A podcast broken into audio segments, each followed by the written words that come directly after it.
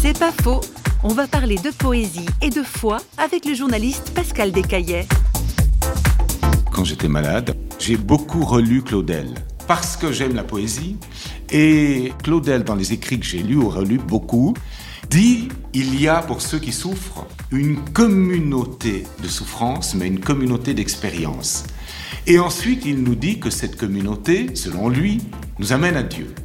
Mais il ne le dit pas en brandissant une quelconque morale, ni une quelconque espérance de supermarché. Il dit simplement, Dieu sait que vous souffrez. Il est avec vous dans cette souffrance. Il ne fera peut-être pas que vous souffrirez moins.